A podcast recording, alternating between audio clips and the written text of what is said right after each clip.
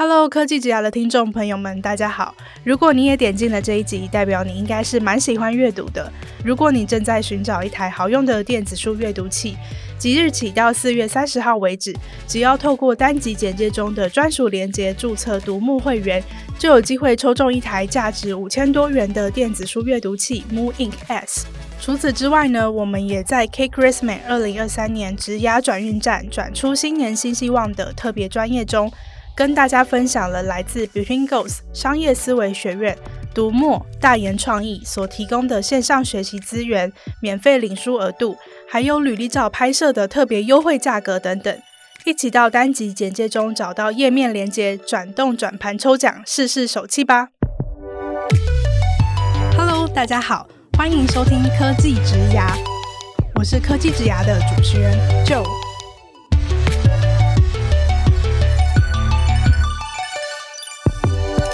科技植牙是由 Cake Resume 制作的广播节目，我们将会邀请在科技、数位等不同领域的工作者来分享他们的植牙故事和个人观点，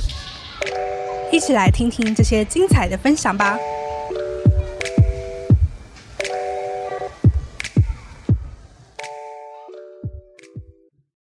Hello，大家好，我是 Joe。在前几周的支线呢，科技职涯跟 Cake Resume 的另外一个 Podcast 节目《职涯探险》一起推出的新的系列读书月会。我们每个月呢都会选一本启发了我们自己的书，来跟大家分享书中的内容，然后如何把它马上的应用在自己的工作还有生活当中。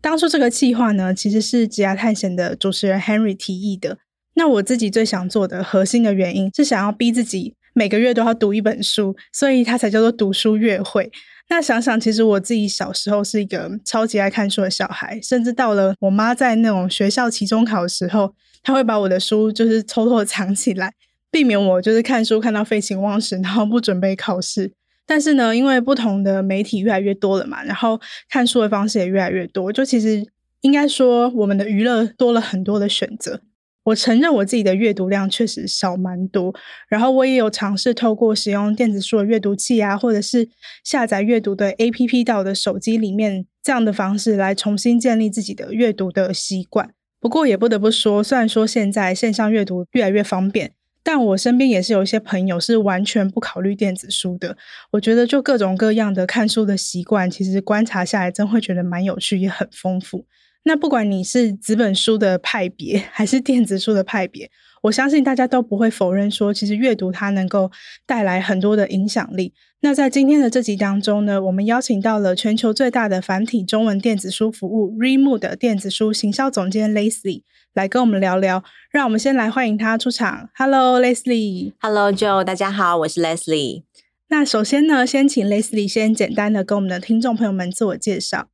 嗯、呃，我现在是呃读墨电子书，呃 Readmoo 读墨电子书的行销总监。那我目前就是负责我们品牌的一些推广。那也今天非常开心有这个机会来到这个节目，来跟大家分享一下，就是我们对数位阅读电子书的一些看法。嗯，在今天的这集当中呢，我们会与 Leslie 聊聊传统的出版业要怎么跟新兴的电子书网络产业产生火花跟碰撞。那作为一般的读者的我们，要怎么样去因应不同的生活习惯，选择自己最喜欢、最舒服的方式，以及呢，在这些改变的背后有哪些角色在推动？那最后呢，也会跟 Leslie 聊聊他个人的职涯，怎么从政治系开始，历经到媒体工作，到今天在电子书产业的职涯历程。那一刚开始呢，想要先请 Leslie 帮我们快速的科普一下出版业的全貌。那 Remo 自己在其中又是作为什么样的角色？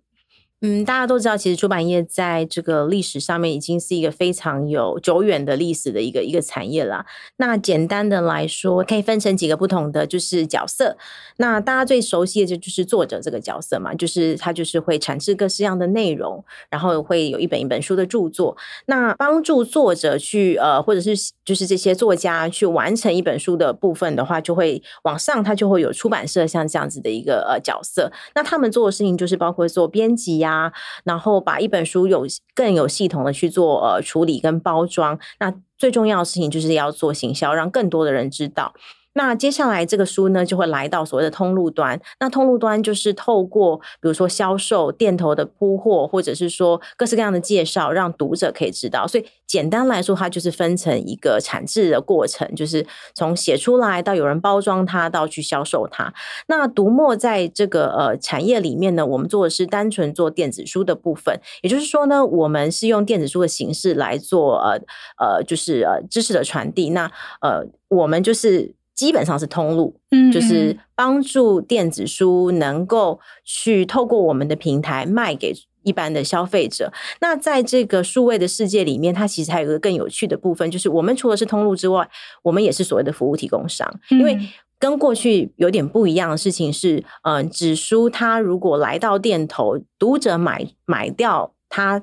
带回家之后，其实，嗯、呃，大概这个呃，公就是这个服务端就已经结束了，就是呃，卖走卖卖书卖掉了之后，嗯，读者带回家。嗯，出版社或者是通路大概都跟这个读者没有太多关系了，除非你特别去写一个读者回函，不然一般来说很少有机会我们可以往上去接触到呃呃，比如说产制这一端。可是呃，这个关系就大概就在那边就结束了。可是，在电子书的产业不太一样，就是我们跟读者的关系是卖出书的那一刻才开始。怎么说呢？因为书呃来到读者的手上之后，他要看书要用什么方式看书？他是透过我们的 App。或者是我们家自己制作，就是我们自己的这个阅读器，或者是用浏览器，所以它是用一个账号的方式去处理嘛，所以。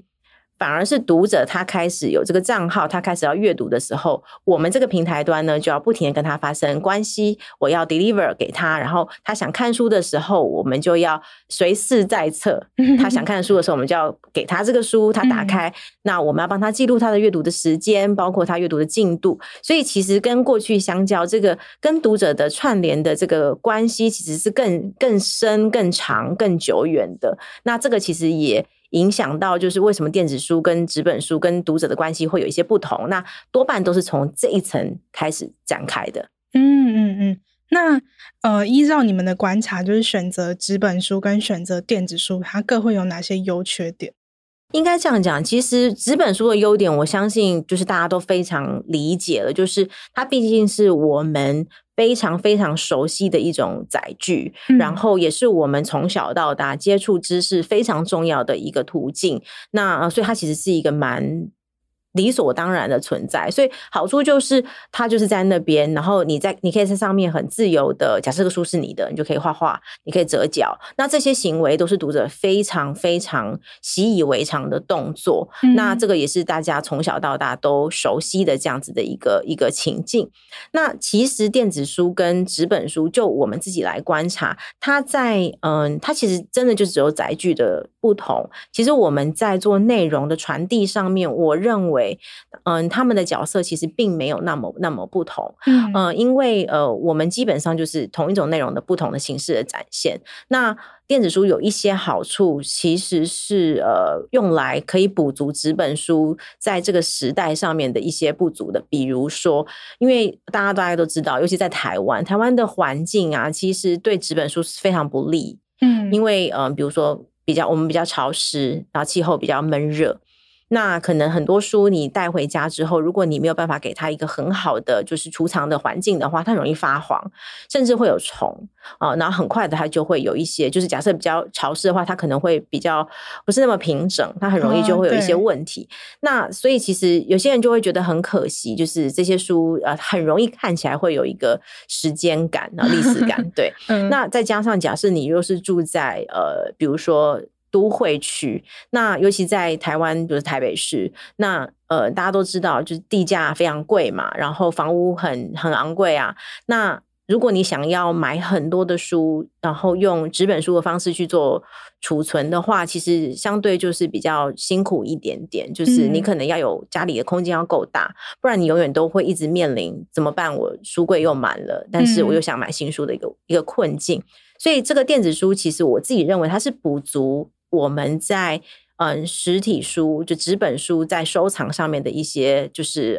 原本比较欠缺的点，那有电子书的话，你就可以不再有这个所谓空间的这个压力，你想要的书其实你都可以都可以买，然后随时呢，它就可以透过你的手机或者是你的阅读器，你可以随时带在身边。所以我们常笑说，你开始读阅读呃电子书之后，你等于就是永远可以有一个书柜随时陪着你。嗯，所以它的优势就是在这个随身性上面，你可以随时有书，随时陪着你，想要哪一本。你都可以搜寻得到它，可以看得到它，所以它在我自己来看，它并不是跟纸本书是一个取代关系，它比较像是补足纸本书的另外一段。哦、假设你真的是一个阅读量很大的人，你反而可以用电子书去看那些其实比较素食的那些书。我们我们会发现有些读者是这样，假设他是大量的某种小说的阅读者。他可能以前要心里想说啊，这本书到底喜不喜欢，好不好看，要非常喜欢他才能买，不然就占一个空间嘛。但是你用电子书的好处就是啊，你其实都可以拥有它。然后啊，你如果真的不喜欢，那其实对你来说，它也不会有一个实质的负担。嗯，除了你真的花费了你的时间跟金钱之外，它不会有一个占据一个空间。那我大概会用这样的方式去去。比较两者的一个差别，这样子。嗯，刚刚 Leslie 分享到储存纸本书的缺点，我超级有感，因为我想到我当初会选择电子书，也有很大原因是因为搬家实在太痛苦了。对，其实我们有发现，蛮多读者他会开始思考电子书，都是因为自己搬过一次家。对，然后他就会觉得，哦，真的很辛苦，要整理，然后丢书又很很很心痛，因为那就是。嗯我曾经有听到一种说法，就是跟自己的过往的一个情感，就是跟他分手，因为你会买那本书，一定是你当下你受他感动，你买嘛。嗯、那跟他 say goodbye 都是一个非常痛苦的抉择，所以其实这个就会是有些人他愿意开始考虑电子书，可能就是从这个地方，就是一个很重要的契机。嗯，然后关于。呃，什么样的书会想要买纸本？什么样的书会想要买电子书？我个人也是有自己的一套标准，就是像刚刚 Lacy 讲的，确实小说我蛮常会选择使用电子书，但是如果是工具书，就你要常常翻阅，然后要做笔记，就要记录很多思考。当然小说也是可以啦，只是可能工具书你有时候买它，你就是基于你想要研究某件事情的需求。那这种时候，我可能就会倾向使用纸本书，而且这个工具书，也许我真的炉火纯青之后，我会想要送给别人或是卖掉。但是说到这里，就也想要跟 Leslie 讨论一个关于电子书的，可能是它的缺点吗？就是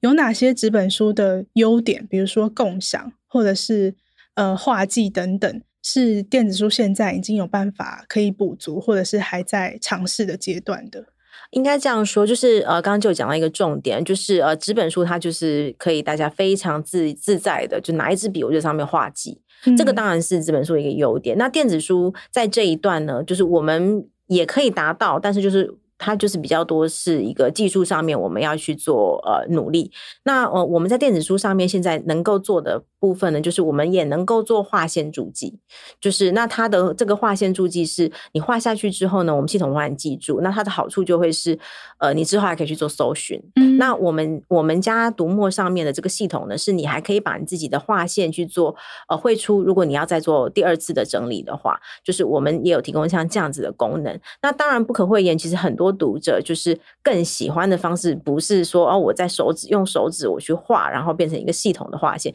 它是更希望是，我拿着一支笔，就是做眉批的感觉，就是我这边圈起 来，然后写一下这个是重点，然后这个打星号，这个我们大家都很有印象嘛。那这一段其实，在电子书的部分，嗯，也可以做得到，但它其实有一些先天的限制，比如说像我们家的话，就是必须是你要使用到我们。呃的，就是 Pro 系列的电子书阅读器，因为它其实是带着一支呃手写笔的，所以我们可以透过这个手写笔的这个功能的配合，然后你仍然可以做到可以在这个电子书上面的部分去做划线，就是直接就是像眉批，就是涂鸦，我们会用涂鸦来说。那这个所谓的书内涂鸦这个功能，大概就是这一两年我们才慢慢补足的部分。那无论是你是在所谓我们的这种版式书，版式书我帮大家科普一下，就是在我们家的这个系统里面，版式书指的就是。它的这个版面形式呢，跟纸本书是一模一样的，它是直接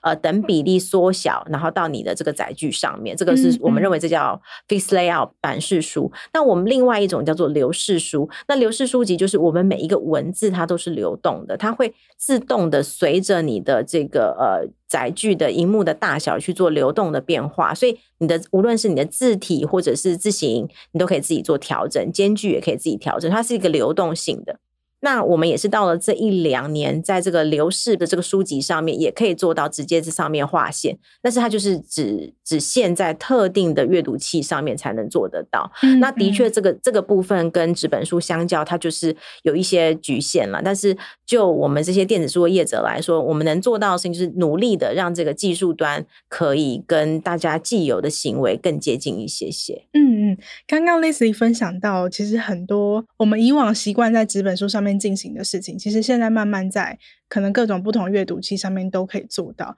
然后我就想到说，但我其实身边有蛮多朋友，他们不是特别买一个阅读器，他们可能是用手机或是用平板。那你们有观察到说，呃，使用者会在什么样的原因下去选择不同的载具来阅读电子书吗？嗯，应该这样讲，我们自己在观察，嗯，应该说我们都觉得，无论你是用什么样的载具去开始接触电子书，我们都觉得那是好的。嗯、那，呃，因为每一个读者他自己有他自己非常独特的使用的情境，他的阅读的环境，他自己的环境，所以我们能做到的事情就是，我们希望把我们的服务，呃，做到他无论想要什么样的情境使用都 OK。这就是为什么我们有有开发自己的 App。然后我们也让读者可以用浏览器，就是登入浏览器他的账号，就可以透过浏览器直接开书来读，这个也是 OK。那呃，比如说为什么后来我们又会做阅读器，就是电子书阅读器，就是呃电子墨水这种呃形式的电子书阅读器，主要就是因为读者告诉我们说，啊、呃，因为他在比如说用平板来读或者用手机来读，时间长了之后呢。会眼睛会不太那么舒服，因为三 C 的使用有些时候对眼睛来说是蛮大的压力的。然后发光就是对着你的眼睛发光久了，其实多多少少会有点不舒适。所以读者就会觉得说啊，那如果有一个不会发光的电子书阅读器，它感受上面就会跟纸书相对接近。嗯、所以其实以上这一些大概都是我们可以就是呃去可以提供服务的这些载具。那我们自己来看，其实真的就是看读者的使用情境，我们就发现。有些读者呢，他是这样的，他可能是在通勤的过程中，他其实会使用呃手机来阅读，嗯，嗯，因为手机是他就是放在口袋里面的，他随时都可以拿出来，所以他可能可以在捷运上，即使是一个非常非常窄小的空间，他还是可以拿起他的手机。平常他可能是追剧，现在他可以可以是看电子书。他打开就可以读，所以这个是一个形式。那我们也就发现，蛮多的读者是当他有一个比较完整的阅读时间的时候，比如说像睡前，嗯，他可能有一个半小时以上可以沉浸一个人的时间，他就会选择拿电子书阅读器来阅读。因为相较就是手机来说，电子书阅读器有一个好处，因为它只能做阅读这件事情哦，它它功能非常单一。然后有些人就觉得，为什么我要花那么多钱去？买一个功能这么单一的东西呢？但是这就是它的好处。为什么？在你在阅读的时候，你不会受到其他东西的打扰？因为我们也会发现，有些读者他在使用手机或者平板阅读的时候，他会一直收到讯息。就会叮咚叮咚讯息一直进来，然后他就就会分心嘛，然后去回 Line，会去看，比如说 Facebook、IG 的这些通知，然后他的注意力就被拉走了。嗯、那阅读器的话就是没有这个问题，因为它不会有这些打扰，那你就可以给自己还给自己一个非常沉静的阅读的时间，所以。就比较多人会可能会在睡前，因为，他就会选择，或者是说周末他有一个比较长段的阅读的时候，他就会选择用阅读器，达到一个跟指数比较像的接近的这样子的情境，不受干扰，沉浸式的阅读，就是一直往下翻。所以这些都是我们看到，就是读者其实可以因应他的当下的心情、他的环境、他的阅读的这个偏好，然后来选择最适合当下的这个载具。嗯嗯。我有一点蛮好奇的是，虽然说现在刚 Leslie 有提到，其实读墨很努力的在降低大家打开书的那个门槛，所以不管你是想要在手机、在平板，或者是使用专门的阅读器阅读，都是希望是可以提供一样好的体验。但你刚刚有提到说，因为毕竟一台阅读器它就是也不便宜，那你们当初在推动这样子的产品到市场上的时候，有遇到什么样特别的难题吗？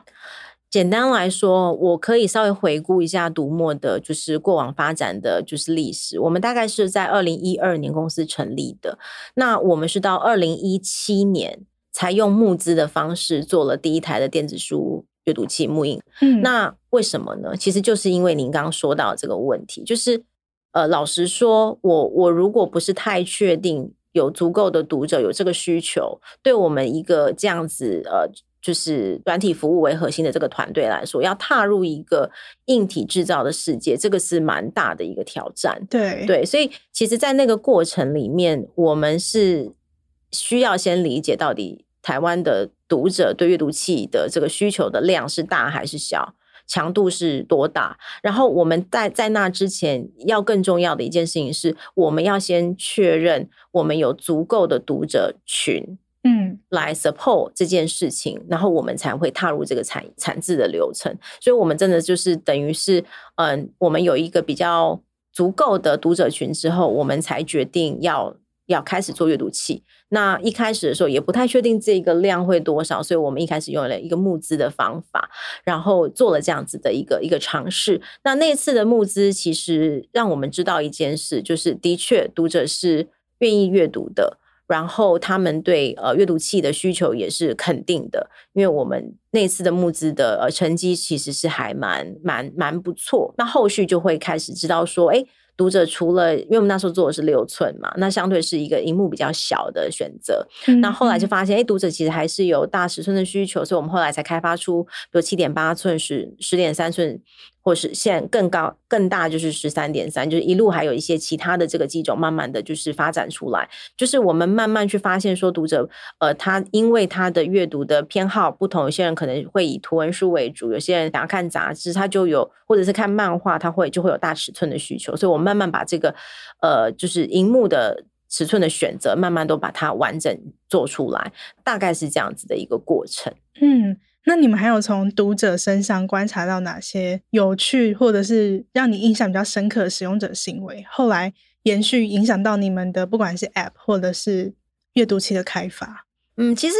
老实说，还蛮长各式各样的功能，都是一开始是读者跟我们要的。嗯，比如说像像前阵子我们，嗯，前几年我们后来也开发了所谓的家庭账号这样子的功能，其实就是我们有发现读者。会告诉我们说，嗯、呃，其实他在家里也想跟家人共享他的书籍啊。那电子书在这一段就会比较没有办法有这样的选择，因为，嗯、呃，他其实就自己读完了很难借借给别人，所以我们就开发了的像、嗯、像家庭账号，就是我们在一个有限的这个呃范围里面让。读者可以跟他自己的家人去去借，互相借阅，你借我，我借你这样子。那这个感觉就是很像是我们家里面每一个人都会有一个共享的书柜，哎、嗯欸，就是你你你买了什么书你就放在上面，别人看到就是喜欢也可以拿去看，就有点像是这样。所以我们是这样子的一个概念下去把这个呃这个。服务去把它开发出来。那另外的话，其实还蛮多，比如说像我们在做很多阅读器的一些功能上面，也都是读者会跟我们说他会想要一些什么功能。比如说有些读者会一直跟我们说，他希望就是有翻页键、翻页键的功能。所以其实我们全系列里面就会固定会有一个机种，就是 Plus 的这个机种，它就是有翻页键的，因为我们知道读者有这样子的需求。对，那另外的话，像呃蛮多。像最近的话，也会有一些新的，像读者会告诉我们说，他想要有一些字体的选择，所以我们前一阵子也把我们的字体的选择新增了，就是芫荽字体，因为芫荽字体它对台文或者是客语文字的这个支援度相对是比较好的，所以我们也把它放在了我们字体的这个字体库，让读者可以自己去去去选择要不要使用。嗯嗯。大概其实我们这些比较重要的功能。源头大概都跟读者给我们的 feedback 是蛮有关系的。嗯嗯，那我们前面花了一些时间聊电子书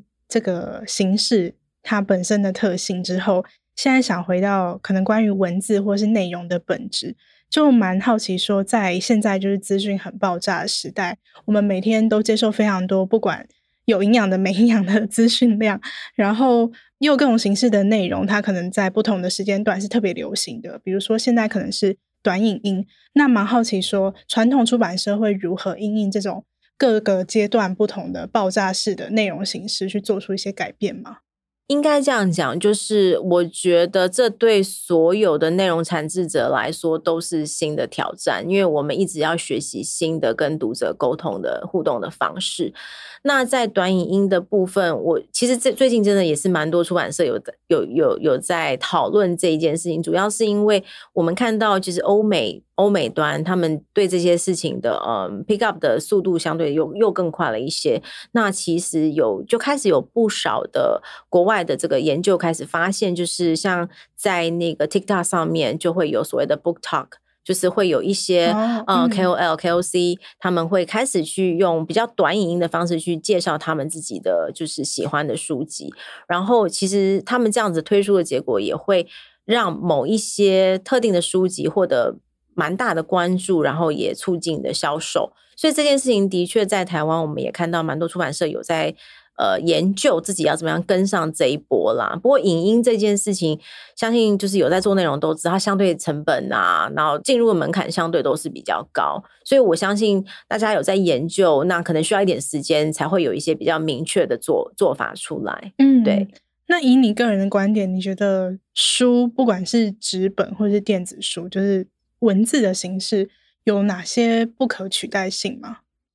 我自己来看这件事情，就是我对我对书还是蛮有感情的，因为嗯、呃，我觉得它其实就是一个比较系统化的整理。因为比如说我们在 Facebook 上面，或者是看新闻媒体上面，它的它的内容当然也是非常多、非常丰富，但是它其实有些时候我自己也会觉得它就是流于一个片段。比如说我今天看了这个新闻，然后呃，它就是一段一段一段的东西。那比如说，我看了特定的一种不同的呃报道，或者是深度的报道，它可能也是一个比相对就是一个片段。那书有一个好处，它就是把这些片段东西集结起来，系统的去介绍一些特定的知识，嗯，或者是系统的去去去展演一些不同的呃，就是这种想象的的的这种呃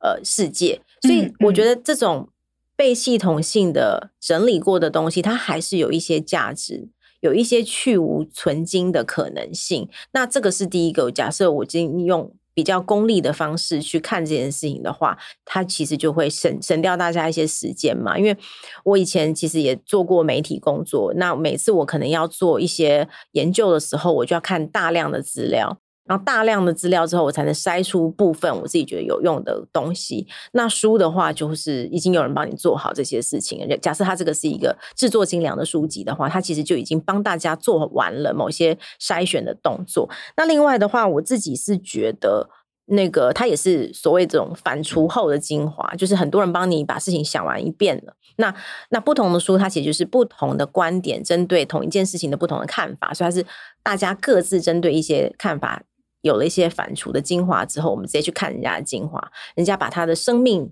就是萃取之最 最精炼的部分，然后再让我们看，这是一件事。那另外还有一个我自己觉得比较不是那么功利的角度去看，而是文字本身它可以去 deliver 的是一个。呃，它虽然都是每个人看到一样的文字，但是大家在大脑里面构筑的那个想象的可能性就是完全不一样的。嗯，比如说我们大家看到同样的文本，可是我们想象的主角可能是完全不一样的。对对，那所以它其实是一个可以刺激自己的大脑，然后有一些想象力的，就是呃，就是奔驰的想象力的一个空间。哦。我觉得这个是蛮不一样的，可以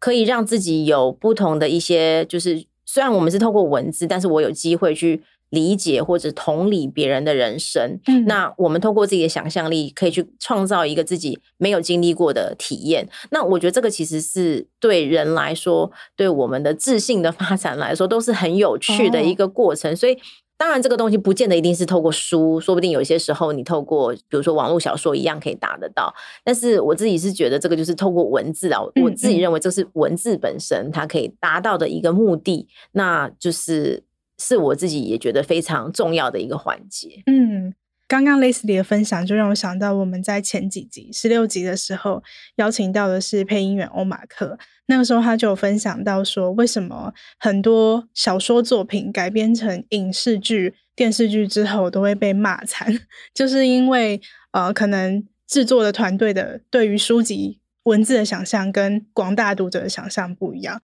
就破坏了那个想象的空间，所以确实可以印证的是，文字它可以带给阅读的人，每个人都有不同的诠释的方法，所以每个人脑中想的画面，或者是他期待看到的样子，都会是很不一样的。对对对，这个其实就是蛮，我自己是觉得它也是最微妙，也是最有趣跟最丰富的地方。嗯，对对对。然后刚刚前面 Leslie 有提到说，像呃读墨现在有在针对可能台文或者是客家文需要的内容去呃套用他们适合的字体，就让我想到我之前在做这这一集的研究的时候，有看到一个非常有趣的讨论，是关于直排跟横排。那个节目的主持人，他主动分享说，他以前喜欢看金庸的小说，然后他觉得金庸小说就是要看直排书，他觉得如果放到电子书上变成横排的话，一切味道都不对了。就算他看的是繁体，然后他看的就是一模一样，就是那些文字，可是就是这种小小的细节就可以看得出来，其实